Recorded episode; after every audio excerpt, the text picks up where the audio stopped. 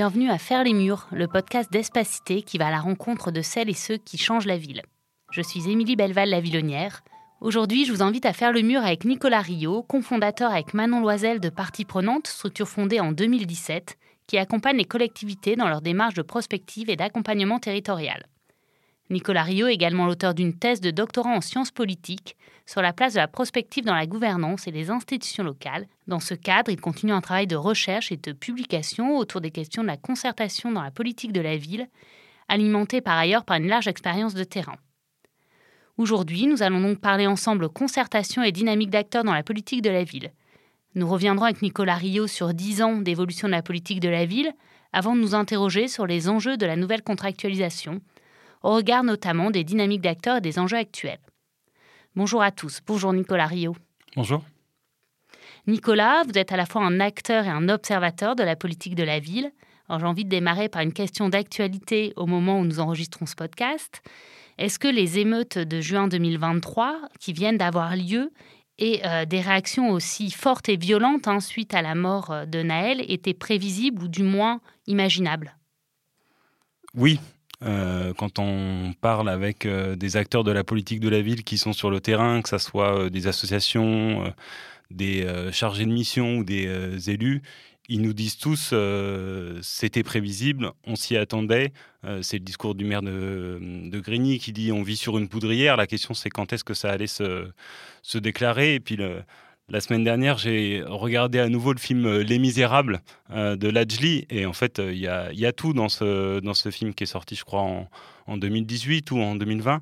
Il y a à la fois les violences policières, les tensions dans, le, dans les quartiers populaires et ce que, ça, ce que ça provoque, sachant que dans le film, à la fin, les, les, policiers sont pris dans un guet-apens. alors le film s'arrête avant, mais on imagine qu'ils n'en sortent pas vivants.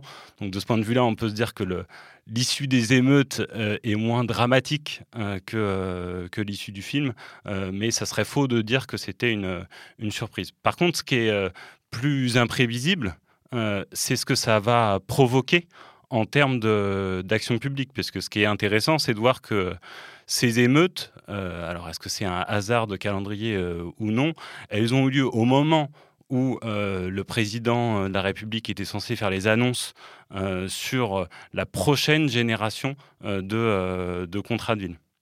Et justement, on a pu voir dans la presse évidemment beaucoup d'expressions et de réactions, mais certains politiques ou sociologues spécialistes de la question parlaient d'échec de la politique de la ville, classiquement, et même au-delà de ça, d'échec des politiques publiques. Est-ce qu'on peut aller jusque-là dans le discours? Bah, une émeute euh, pour l'action publique, c'est forcément un constat d'échec. Euh, évidemment, la question c'est euh, de quel échec s'agit-il?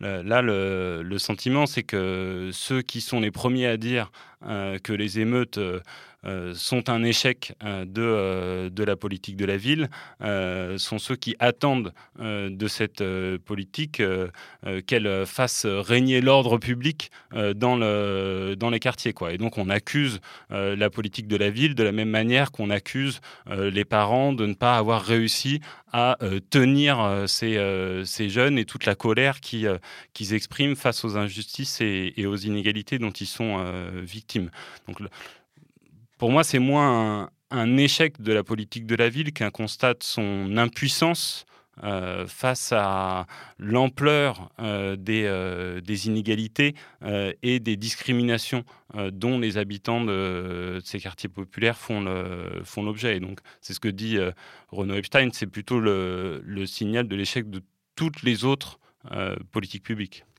justement, si on vient euh, bah, maintenant presque dix ans en arrière, hein, au moment de la loi Lamy qui annonçait cette nouvelle génération de contrats de ville, et ces contrats de ville, alors initialement 2014-2020 et, qui se prolongent, l'une des ambitions portées était euh, d'intégrer les quartiers prioritaires dans leur environnement, d'articuler les politiques spécifiques avec le droit commun, au-delà de ce qu'on faisait jusqu'à présent, et d'être vraiment dans une volonté euh, de politique pluridisciplinaire Aujourd'hui, euh, force est de constater qu'effectivement, quelque chose n'a pas pris là-dedans, notamment dans cette intégration. Hein. On en est encore à parler, comme vous le disiez, vous parliez de discrimination, on pourrait parler exclusion, sentiment de relégation. Qu'est-ce qu'on peut, euh, est-ce qu'on peut en analyser les, raisons ou en tout cas les toucher du doigt? Juste sur la notion d'exclusion, j'ai pas le sentiment, euh, mais il faudrait voir un peu les analyses qui en sont faites, mais euh, que l'exclusion soit le point de départ des émeutes. Euh, ce que le signal que font passer les, les émeutiers, c'est moins un signal d'exclusion que de colère face à des injustices qui sont structurelles et omniprésentes dans leur quotidien. Et d'une certaine manière, qui est plutôt le signe d'une inclusion dans la société, euh, mais le sentiment d'être confronté à une fausse promesse euh, de cette société en termes notamment d'égalité. D'accord. Et cette voix de la société civile qui là s'est exprimée, alors d'une façon très violente, mais qui s'est exprimée, euh, est quelque chose justement qui était censé être au cœur hein, du dispositif de politique de la ville, avec une nouvelle place de nos habitants, la création d'un conseil citoyen par quartier. Aujourd'hui, ces conseils citoyens ont été créés. Toujours est-il que la place qu'ils ont et les discours qu'ils portent ne sont pas forcément ceux qu'on attendait. Comment on peut, vous, en tant qu'observateur des quartiers, comment jugez-vous aujourd'hui euh, cette place des conseillers citoyens dans les instances ou la mise en œuvre de la politique de la ville alors sur les conseils citoyens, globalement, euh, c'est plutôt reconnu que c'est un, échec euh, par rapport à l'ambition initiale dans sa capacité à de ces conseils citoyens à porter une parole euh, des habitants des, euh, quartiers populaires et que ça s'est transformé comme une instance euh, peu investie et surtout peu autonome pour faire remonter les, les besoins des, habitants. Sur la concertation plus globalement, c'est là où post-émeute est un, peu un moment de, vérité. là aussi, ces émeutes, elles interviennent au moment où le gouvernement euh, lançait les concertations dans les quartiers euh, politiques de la ville sur les prochains contrats de ville, d'une certaine manière, on peut dire, avec les émeutes, cette expression citoyenne a eu lieu. Elle n'a pas pris la forme euh, qu'on attendait, une forme qui est en partie illégitime, mais qui pose la question de pouvait-elle prendre d'autres formes euh, que, que celle-ci. Euh, la question, c'est que va-t-on en retenir euh, comme, comme enseignement Qu'est-ce que les pouvoirs publics sont en capacité d'entendre dans cette colère qui s'est exprimée, à la fois colère des émeutiers, mais aussi colère de tous les autres habitants de ces quartiers populaires qui sont aussi les premiers impactés par les dégradations provoquées par, les émeutes. Et pour vous, en tant que chercheur, prospectiviste et en même temps euh, acteur de terrain, quels pourraient être les points d'appui euh, d'une, je mets des guillemets, d'une bonne concertation, en tout cas d'une concertation bien menée euh, auprès des habitants dans toute leur diversité. Ça rejoint un peu ce que je, ce que je viens de vous dire. On a tendance à réduire la participation citoyenne à la concertation officielle où on met en place des dispositifs pour faire parler les habitants. Et donc, euh, l'enjeu, c'est qu'ils soient le plus nombreux euh, possible et euh, qu'ils parlent le plus longtemps possible. Sauf que la question, c'est pas est-ce qu'ils vont parler, mais qu'est-ce qu'on va faire de ce qu'ils nous disent? Le problème, il vient plutôt de la capacité d'écoute des institutions, que ce soit les collectivités locales, l'État et ses différents euh, opérateurs, que de l'expression citoyenne. Et donc euh, c'est là où les émeutes euh, constituent un épisode intéressant. C'est une expression a eu lieu, comment en face la puissance publique fait la démonstration qu'elle a écouté, fait attention à ce qui a été exprimé à travers ces émeutes. Effectivement, on est à une période charnière. Hein. Enfin, ça fait plusieurs mois que nous, en tant que professionnels de la politique de la ville, on attend hein, les annonces gouvernementales, les annonces sur la suite, sur cette nouvelle contractualisation qui doit arriver pour les six ans à venir, hein, de ce qu'on en sait. Donc, effectivement, comme vous le dites, euh, l'écoute et la traduction euh, contractuelle, réglementaire, etc., de tout ce qu'on a ressenti du terrain va être primordial. Au-delà de ça, qui constitue quand même un socle de base incontournable. Quelles sont euh, les attentes, les changements, les perspectives qu'on pourrait attendre de cette nouvelle politique de la ville? Bah, C'est là où les émeutes interrogent l'impuissance hein, de la politique de la ville que j'évoquais euh, tout à l'heure, puisque le sujet numéro un qui ressort, euh, c'est celui des discriminations. la question, c'est quelle est la capacité de la politique de la ville à résoudre ce problème qui la dépasse largement, puisqu'elle vient plutôt des politiques régaliennes, à commencer par la police et la justice. On parle beaucoup du, du rapport police-population et des violences policières, mais la mort de Naël, elle n'est pas uniquement liée aux violences policières, elle est liée à des violences policières redoublées d'un effet de discrimination. C'est bien parce que ce jeune était arabe dans un quartier populaire que le policier l'exécute pour refus d'obtempérer, ce qui serait jamais arrivé à un jeune blanc de centre-ville. Alors dans les premières annonces qui ont été faites hein, par le ministre Olivier Klein dans son engagement quartier 2030, c'est le terme consacré à ce jour, on voit qu'il y a des axes prioritaires. Effectivement, euh, l'un d'eux euh, s'intitule aujourd'hui Tranquillité et sécurité publique. C'est une partie de la réponse peut-être, à voir comment on prend les choses. Il y en a d'autres, il y a la question de l'emploi, où effectivement euh, c'est assez partagé comme constat que tant que l'accès à l'emploi et à l'éducation, qui est d'ailleurs un des troisièmes axes, ne sera pas un souci à minima et une réponse au mieux apportée à ses habitants, le problème subsistera.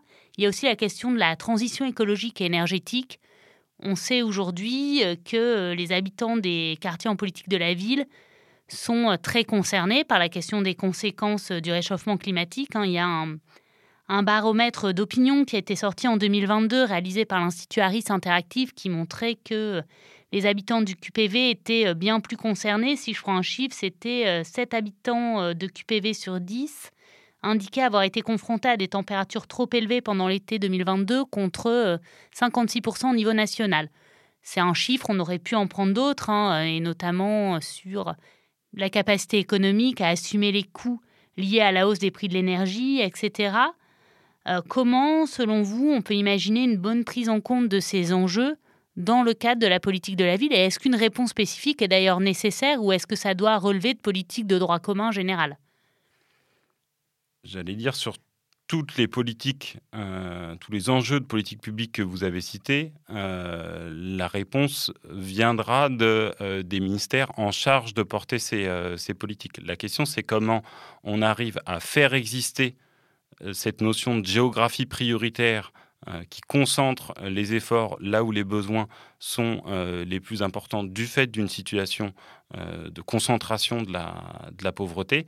et ces efforts des, des, autres ministères. Alors l'expression droit commun, elle est un peu réductrice, elle est beaucoup mobilisée euh, par les acteurs de la politique de la ville, mais elle les aide pas forcément parce que ça, crée un peu un clivage entre les acteurs de la politique de la ville et le reste du monde. Toutes les autres euh, politiques publiques qui ne relèvent pas de la politique de la ville sont mis dans le même sac euh, qui est celui du droit commun. Or, la question, c'est plutôt de savoir comment la politique de la ville peut réussir à tisser des alliances avec ces différentes politiques pour à la fois les aider euh, et les forcer à décliner leurs ambitions de politique publique dans ces quartiers euh, populaires. Et c'est là où la question de la transition écologique se, pose, parce qu'on s'aperçoit que sur ces politiques-là, que ce soit euh, la mobilité, l'énergie, l'adaptation au changement climatique,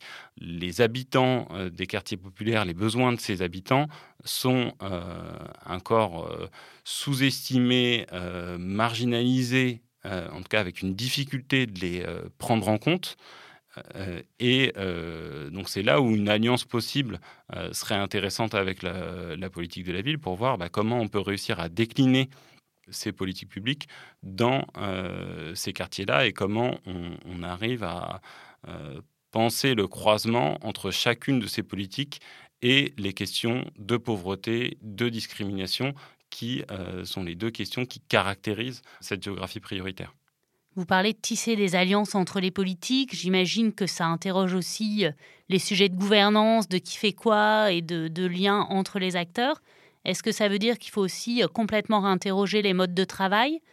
Est-ce que vous, de l'observation que vous avez du terrain, il y a déjà des territoires sur lesquels ces nouvelles façons de faire ont été enclenchées pour avoir une vision justement plus globale, plus générale de l'action dans les quartiers? Alors, je ne sais pas si la solution vient forcément euh, d'une action plus euh, globale et plus générale. C'est un peu l'effet pervers des contrats de ville euh, qui, en voulant faire un contrat ensemblier, finit par se perdre parce qu'en face, les acteurs qui portent ces politiques publiques joue pas forcément le jeu. Euh, dans ces contrats, on a souvent beaucoup de mal euh, à euh, y intégrer l'éducation nationale, sans parler de la police et de la justice, des autres, des politiques de lutte contre la pauvreté qui sont aussi peu impliquées dans l'élaboration de ces contrats. Donc c'est plutôt comment on repart plutôt de ces politiques publiques là et de voir au sein de ces politiques comment on les décline spécifiquement dans, le, dans les quartiers. Dit autrement, comment on pense la politique de la ville, enfin des acteurs politiques de la ville, comme une fonction ressource à destination des autres euh, politiques sectorielles pour faire ce travail de déclinaison. Sauf que ce travail de déclinaison, il, ne peut avoir lieu euh, qu'à partir du moment où on remet euh, ces euh, populations comme une cible prioritaire de l'action publique, euh, ce qui n'est pas le cas ces dernières années où on voit plutôt une forme de marginalisation, d'invisibilisation des quartiers populaires et de, leurs habitants. Et aujourd'hui, vous l'avez évoqué tout à l'heure, la question de la géographie prioritaire qui détermine hein, l'action dans ce qu'on appelle les quartiers, les quartiers prioritaires, la politique de la ville. Elle est définie sur un critère unique qui est le critère de la pauvreté. On entend dans les différentes euh, premières annonces qu'il pourrait avoir un assouplissement de cette géographie prioritaire et de ce critère unique. Est-ce que selon vous c'est une bonne chose? Est-ce qu'il y a un enjeu à redéfinir la géographie prioritaire? Ou est-ce que finalement on est aujourd'hui dans des contours qui, sur cette base de, critères de pauvreté, collent assez à la réalité euh, de ce qui se vit sur le terrain? Ce critère de pauvreté, il a le mérite d'être euh, objectif euh, est de bien cerner de quoi on parle. C'est définir l'équation. Euh, finalement, ça veut dire quoi? Euh, Justice plus pauvreté, éducation plus pauvreté, transition écologique plus pauvreté. Donc de systématiquement se poser cette, question-là dans une situation où en plus la pauvreté se trouve concentrée euh, à l'échelle de, certains quartiers. Donc c'est important que la géographie prioritaire suive l'évolution de la géographie de la pauvreté. Euh, mais derrière, surtout, euh, il faut en faire quelque chose de cette géographie prioritaire, parce qu'on peut se battre pour la, faire, la faire évoluer, mais si le seul impact de ce changement, c'est les quelques avantages fiscaux qui sont ouverts sur, sur les emplois, sur l'abattement de la taxe foncière, etc., ça, ça, restera assez marginal. Et puis, notre point sur la géographie prioritaire, c'est moi, une des questions que je me pose euh, à la suite des émeutes, c'est que je, trouve que de mettre à ce point l'accent sur euh, les quartiers euh, et de penser la politique de la ville à partir des quartiers contribue aussi d'une certaine manière à invisibiliser les habitants de ces, euh, de ces quartiers. Et au final, c'est un peu ce qui s'est passé avec la rénovation urbaine. Euh, on a une politique de rénovation urbaine qui est effectivement assez volontariste sur l'évolution d'un certain nombre de quartiers de la politique de la ville et qui transforme effectivement la morphologie des, des, quartiers.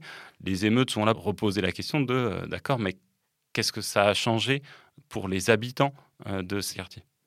Et là, vous m'offrez une transition parfaite puisque j'allais justement euh, vous interroger sur euh, la démarche euh, annoncée l'an dernier par l'ANRU qui est quartier résilient, où cette notion de résilience correspond en partie à ce qu'on vient de se dire sur la capacité de rebond, la capacité d'adaptation aux changements et aux crises.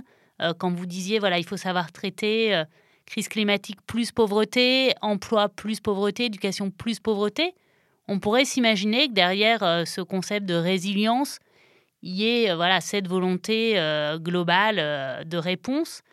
Selon vous, est-ce que ça peut apporter une forme de réponse ou est-ce qu'à nouveau on se limite trop à l'objet géographique et physique qui est le quartier en en oubliant ce qui en fait son identité et sa réalité qui est les habitants? Là aussi, on verra ce que ça, donne. Ça peut être une évolution intéressante si, un, la rénovation urbaine se saisit davantage des questions écologique euh, et de l'impact du euh, euh, réchauffement climatique sur les habitants de ces, quartiers. Vous l'avez dit, qui sont quand même fortement touchés par les épisodes de, de canicule, mais l'impact euh, de la transition écologique sur ces quartiers, euh, il est bien plus large que uniquement euh, l'adaptation au réchauffement. On le voit sur le débat sur les zones à faible émission, comment les habitants des quartiers populaires sont parfois un peu victimes d'une forme de double peine des politiques de transition. Ils sont à la fois les premiers concernés par les évolutions écologiques, mais aussi les premiers impactés et handicapés par les politiques de transition euh, qui sont euh, mises en place. On le voit aussi euh, avec les phénomènes d'inflation, que ce soit sur l'énergie ou sur l'alimentation, et la façon dont ça fait évoluer l'impact que ça peut avoir sur les habitants. Et on sait bien que l'inflation a des impacts sur les personnes en situation de pauvreté bien plus importants sur le reste de la population. Tout ça pour dire que euh, c'est bien que la rénovation urbaine s'empare des enjeux de transition écologique. Pour autant, on ne peut pas réduire la question de la transition écologique à euh, la rénovation urbaine. Et puis, il y a une deuxième réponse à votre euh, question, c'est de voir où commence et où s'arrête la notion de, résilience. c'est intéressant de voir que dans la stratégie de résilience de la ville de Paris, qui identifie un certain nombre de menaces. Une des menaces euh, qui est euh, identifiée, c'est justement les émeutes euh, du fait des inégalités sociales et du sentiment d'injustice que ça produit, dont on sait bien que c'est le sentiment d'injustice lié à une expérience vécue qui sert de carburant principal à ces émeutes. Et donc, là aussi, ça, interpelle l'ANRUM et d'autres euh, acteurs publics qui interviennent dans ces, euh, quartiers populaires euh, sur comment on arrive à intégrer cette question des inégalités et des discriminations dans toutes les politiques publiques qu'on arrive à mener. Avec votre agence partie prenante, et on en sent le reflet dans votre discours, vous intervenez à la fois sur le terrain et à la fois vous vous attachez à développer une vision euh, prospective hein, en vous projetant vers l'avenir et en, ayant un, regard euh, critique, euh, constructif hein, sur l'action du terrain. Selon vous, dans quelle mesure ces éléments de prospective et de recherche sont reçus dans des contextes très opérationnels et est-ce que ça peut devenir des leviers de mise à l'agenda des enjeux en place dans les quartiers de politique de la ville? Je suis pas sûr que la prospective ou la recherche soit ce qui oriente les actions de la politique de la ville. Euh, nous, ce qu'on observe euh, là, et c'est plutôt ça sur lequel on essaye de, travailler, c'est que la politique de la ville en général et les contrats de ville euh, en particulier se retrouvent enfermés dans une forme de bureaucratisation euh, de euh, la politique de la ville, euh, dont, dont, les chargés de mission des collectivités qui sont sur le terrain, en tout cas en charge de ces quartiers prioritaires, comme du côté de l'État avec les délégués du, préfet, sont les premières euh, victimes, qui impactent aussi les associations euh, qui euh, se retrouvent à devoir remplir une paperasse infinie pour toucher des subventions, somme toute assez réduites, pour mener à bien leur action. Et du coup, c'est cette, cette bureaucratisation qui, d'une certaine manière, empêche de penser l'évolution de, euh, de la politique de la ville. Donc nous, on cherche moins, avec les, les travaux qu'on fait, à faire une prospective de la politique de la ville pour dire euh, aux acteurs ou aux associations euh, ce qu'ils devraient faire pour venir leur dire à leur place, mais plutôt à réouvrir des espaces de réflexion collective pour se dire qu'est-ce qui est en train de se passer et comment ce qui se passe nous interpelle et nous invite à modifier nos, actions. Donc évidemment, la question va à nouveau se poser euh, suite à la mort de Naël et aux émeutes. Euh, et moi, ce qui me frappe dans le contexte actuel, c'est de voir comment ce sujet qui était euh, apparu avec des, des, émeutes qui se sont enflammées très vite disparaît aussi vite qu'il est apparu et que ce qui avait permis de rendre visible un certain nombre de problématiques est à nouveau invisibilisé et de voir qu'on traite les émeutes comme une catastrophe naturelle dont le but est de faire disparaître euh, les traces de ces émeutes le plus vite possible. Donc voilà, ça c'est une des questions qui va se poser dans les, semaines et dans les mois à venir. Mais une autre question un peu du même ordre se, posait déjà, c'est euh, notamment l'impact euh, du, Covid et des confinements successifs, ce que ça a produit dans les quartiers. il y a sans doute d'ailleurs, on verra ce qu'en disent des analyses plus poussées, mais des liens à faire entre le vécu du Covid et la révolte qui a eu lieu euh, dans les quartiers populaires le Covid euh, a montré que ces quartiers étaient loin euh, d'être euh, exclus et complètement séparés du reste de la société et qu'au contraire, s'ils concentraient tous ces travailleurs en première ligne dont on avait absolument besoin au moment du Covid et mettaient en lumière l'inclusion de ces quartiers dans, la société, mais renforçaient aussi les discriminations dont ils faisaient l'objet, puisque on sait que le confinement euh, était plus difficile euh, à, supporter euh, quand on vit à plusieurs dans un petit appartement, dans une barre HLM sans aucun espace extérieur que quand on est dans un quartier pavillonnaire avec un, jardin. Et dont on sait aussi que le taux de prévalence du, du Covid était plus important sur ces populations euh, pauvres euh, avec des facteurs de comorbidité euh, plus, plus élevés. Et en même temps, on a vu dans les quartiers aussi des logiques de solidarité se construire et des, des élans, des dynamiques habitantes, citoyennes, beaucoup plus fortes qu'ailleurs, parce qu'il y a aussi cette, ces habitudes, j'allais dire ces habitudes d'entraide, peut-être cette entraide obligatoire qui s'est créée. Donc ça montre bien qu'il y a un vivier et une force vive qui demande qu'à être euh, écouté, perçu, révélé.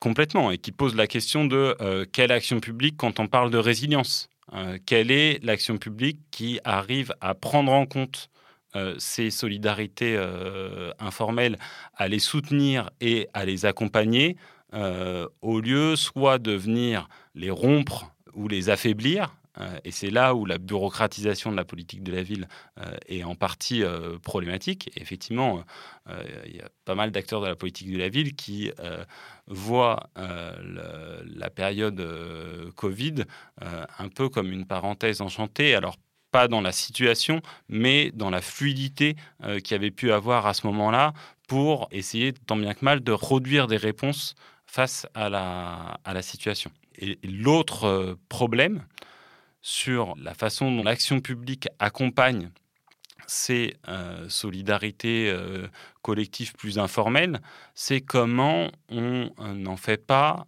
un substitut à l'action publique dans les quartiers populaires. Or, des remontées qu'on a eues de certains chargés de mission politique de la ville sur le, sur le terrain, c'était de voir que la politique de la ville avait tendance à être réduite à une politique de la vie associative à destination euh, des quartiers populaires, mais dont on demande à ces fameuses associations, euh, qui restent euh, réduites, fragiles, précaires, de prendre en charge toutes les lacunes d'une action publique déficiente et de services publics insuffisants dans les quartiers populaires. Et c'est une fois de plus ces associations qu'on va euh, pointer du doigt au moment des, euh, émeutes en disant je comprends pas la puissance publique vous finance et vous n'êtes même pas capable de euh, faire en sorte que les choses restent dans l'ordre.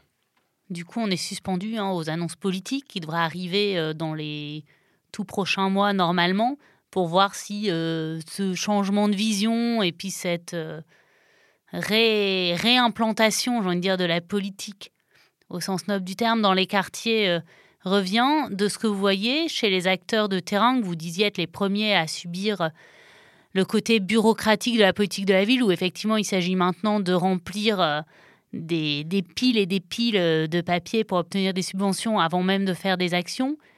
Est-ce qu'il y a une attente forte en termes de changement? Ou est-ce qu'on peut plutôt ressentir ce qu'on voit parfois, une espèce de, lassitude et presque de dépit?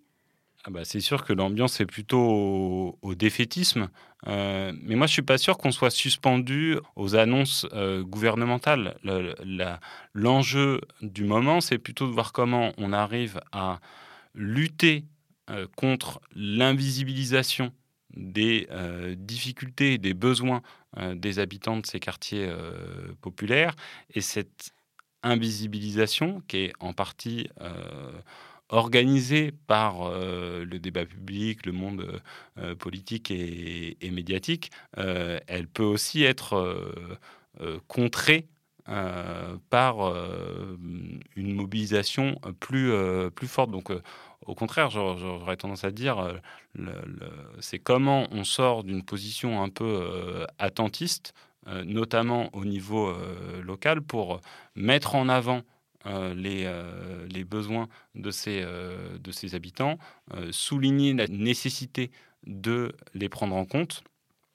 et puis après, on verra quelle, quelle, action publique et quels moyens financiers et humains on, on, accorde en face à ces besoins mis en avant. Donc une vraie responsabilité collective à tous les étages, y compris et peut-être d'autant plus pour nous professionnels que de porter ce discours et de, relayer euh, ce, vécu, ce ressenti et cette parole des habitants des quartiers. J'ai une question pour finir, qui est un peu notre question euh, traditionnelle de fin de ce podcast. C'est euh, pour quelle cause, autre que celle pour laquelle vous êtes engagé aujourd'hui, vous auriez pu faire le mur?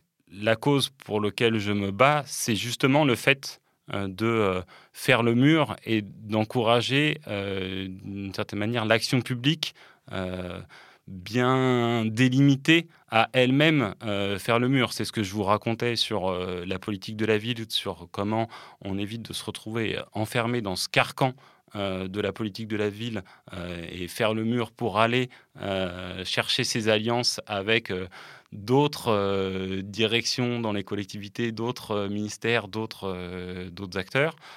C'est aussi un peu ce qu'on dit sur la participation citoyenne, sur comment tous les acteurs de la participation citoyenne font le mur euh, pour ne pas se laisser enfermer dans les dispositifs de participation institutionnelle et le plus souvent assez euh, dysfonctionnels pour aller écouter d'autres paroles euh, qui sont de l'autre côté du mur. Donc faisons le mur, sortons du cadre, poussons les limites. C'est noté. Merci beaucoup Nicolas Rio d'avoir pris le temps de partager avec nous sur ce sujet complexe, sensible, mais passionnant, qu'est la politique de la ville et les habitants auxquels elle s'adresse. Merci à vous. Merci à nos auditrices et auditeurs, et à bientôt à l'occasion d'un nouvel épisode de Faire les murs.